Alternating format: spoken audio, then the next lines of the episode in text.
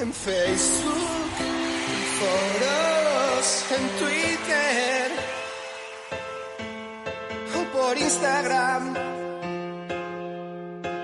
Suelo hablar de aquello que no sé. Hola, soy el mangazo Tolili y no me gusta el padre. Segundo torneo y segunda victoria para Galancito y Cagalín de las Obras. Aullaron con fuerza y ni la maestría de Vela pudo parar sus golpes a unas bolas que parecían que les debía dinero. Esto hace que nos preguntemos, ¿es justo jugar siempre en la misma ciudad para la competición? Recuerdo hace años una polémica por la ubicación de una ronda de la Copa Davis de tenis que se jugaba en España. Querían llevarla a Madrid, pero los jugadores preferían que fuese en una ciudad a nivel del mar, por aquello de que la velocidad de la bola es menor. ¿No parece esto una cuestión baladí?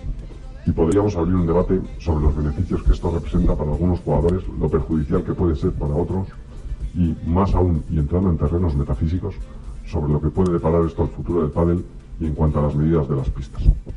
Para este debate, sesudo, contaríamos con Koyak, que sigue cobrando, Mini Koyak, que sigue cobrando, que Cortiles ya no, y por supuesto con Iván de Contrapared, que sin cobrar pondría a todos en su sitio. Un debate propio de sala de espera de peluquería. En chicas, Farsita Ortega y Beachiller González ganaron con ley el torneo.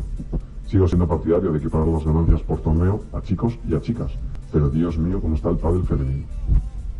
Para acabar, y como somos conscientes de los millones de seguidores que tiene el programa, y más aún está brillante con una final, el servicio de consejos gratuitos del mandato de Lili quiere decirle al gran Poquito Navarro que las gorras no quedan igual en todas las cabezas. Hay cabezas gorra y otras cabezas que no lo son, y las suyas más bien de las segundas. Buenas noches.